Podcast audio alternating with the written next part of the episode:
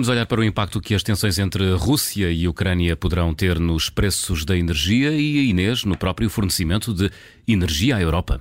Precisamente numa altura em que o conflito na Ucrânia ainda se mantém, importa olhar para essa questão energética, já que a Rússia é a maior fornecedora de gás da Europa. Entretanto, os próprios preços do gás natural e da eletricidade já recuaram depois do aparente alívio das tensões que se verificou ontem, mais concretamente com o anúncio da retirada de algumas tropas russas da fronteira com a Ucrânia. Junta-se agora a nós Carla Fernandes, é professora e investigadora do Instituto de Relações Internacionais da Universidade Nova de Lisboa, é especialista nesta área da segurança energética, tem trabalhos também publicados sobre a China e a Rússia.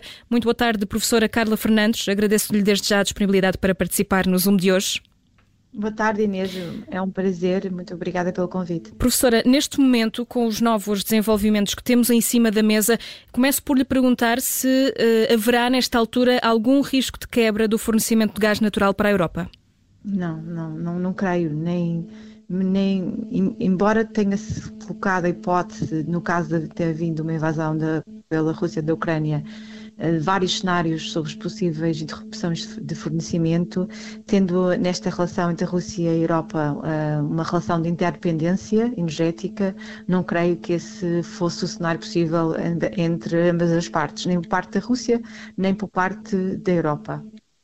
Mas uh, o presidente russo, Vladimir Putin, não tem aqui um poder grande na mão. Se quiser, uh, não pode de alguma forma fechar a torneira do gás natural que é fornecido à Europa? Ou estamos aqui perante uma situação em que os dois lados iriam perder? Se, se, se acontecesse aqui alguma quebra de fornecimento, tanto a Europa perderia como a Rússia perderia, é isso? Sim, Inês.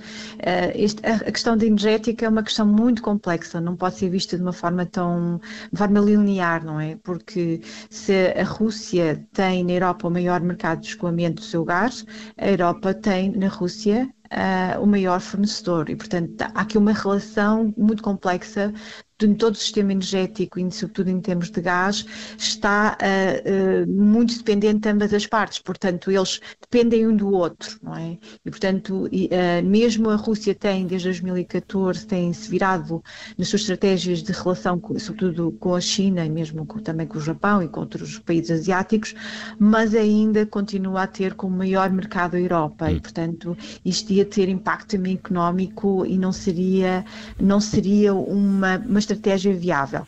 Por é. outro lado, ia colocar também em causa uh, a teoria de um fiador viável e confiável uh, em relação a, em, em, termos geopolíticos, em termos internacionais, e portanto não acho que o Putin quisesse fazer isso, nem seria sensato. Mas há aqui um, como é que funciona este sistema energético? Há gasodutos físicos, é isto? Pronto, nesta relação, uh, todo o sistema, sobretudo em termos de gás, ele é muito físico. Há uma série de gasodutos que foram sendo desenvolvidos ao longo de décadas e que foram reforçados uh, da década de 90, 2000, agora em 2000 surgiu o Nord Stream 1. Uh, neste momento temos a construção já desde ele terminado em setembro do ano passado, o Nord Stream 2, embora não esteja ainda em funcionamento.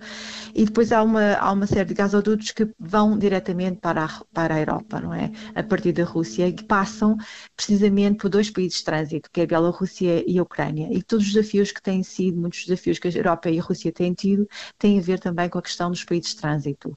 E isso sim também tem impacto depois também nas próprias estratégicas tanto a Europa e a Rússia têm a tomar em termos de segurança energética, não é?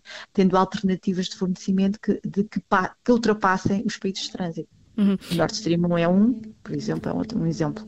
É, professora, é abusivo dizer que é sobretudo uh, isso que determina o interesse da Rússia na Ucrânia, o facto de ser uh, um ponto de passagem um, do fornecimento de energia para a Europa, vinda da Rússia? É, existem inúmeros, inúmeros uh, interesses em relação à, à Ucrânia, que já, ao longo destes, destes dias todos os comentadores têm falado, um, muitos geopolíticos, muitos na questão de ser fazer parte do seu near abroad, da sua área de influência, não é? Uh, mas também um, aqui há uma questão também de relação em termos energéticos. É um país de trânsito em qual ela tem gasodutos, embora os gasodutos estejam mais na área separatista, portanto, não, mesmo que houvesse muita interrupção, houvesse aqui uma questão de, de não, não teria grande impacto para grande parte dos, dos, países europeus. Agora, a questão também que se prende é que nem todos os países da Europa dependem da Rússia da mesma hum, forma, não é? Mas, a, mas a interferência pode mexer com os preços, por exemplo? Isso é, o mercado energético é muito volátil, qualquer alteração no mercado ou qualquer possível alteração que possa surgir em termos geopolíticos tem influência nos preços, talmente, não é? Eles agora estão a recuar, como a, como Inês hum. disse no início, mas uh, isso leva logo a, a, a, aumento dos preços. Hum. Agora, e, e, preços, e nesta altura do campeonato, preços altos beneficiam a Rússia, claro. Uh, preços altos beneficiam os vendedores, os exatamente. Vendedores, que neste caso mas, é a Rússia a Rússia, mas a questão de, que vocês têm que recuar um bocadinho é que a, a, Europa já está com uma crise energética desde o ano passado e, e este, esta questão de energia já se prende também com, a, com questões que já vieram do ano passado, nomeadamente a Europa estar com baixas reservas de gás, Uh, a própria Agência de Energia tenha pedido à Rússia para aumentar uh, o aumento das reservas europeias e, e a Rússia tem ano passado, por questões tecnológicas que não poderiam fazer um, e os preços altos já, já, se faziam ano passado. Uh, há grandes desafios internos dentro da Europa que também que fazem com que esta crise seja muito mais acentuada neste momento. E se hum, estivermos aqui perante um eventual cenário em, em que as tensões eh, voltem a escalar entre os dois países, eh, que consequências práticas é que, é que essa situação teria no preço do gás natural e no próprio fornecimento deste, deste produto aos vários países? Eu acho que, o, é, como, como, ainda, como me estavam a falar, o preço do gás aumentaria, não é? E uh, numa altura em que os preços já estão tão elevados, isso acaba por uh, aumentar e ter impacto também para o consumidor, não só dos países, mas do próprio consumidor normal. Uh, e um, na questão de uma, de uma crise e de uma invasão podemos ver três cenários. O aumento das sanções por parte dos Estados Unidos à Europa à, e da Europa à Rússia, uhum. uh, embora muitas destas sanções já, já estavam sendo postas anteriormente, desde 2014, agora foram reforçadas no final do ano, e as mais, mais graves talvez fossem na questão da, do, da, não, da nova viabilidade do Nord Stream 2.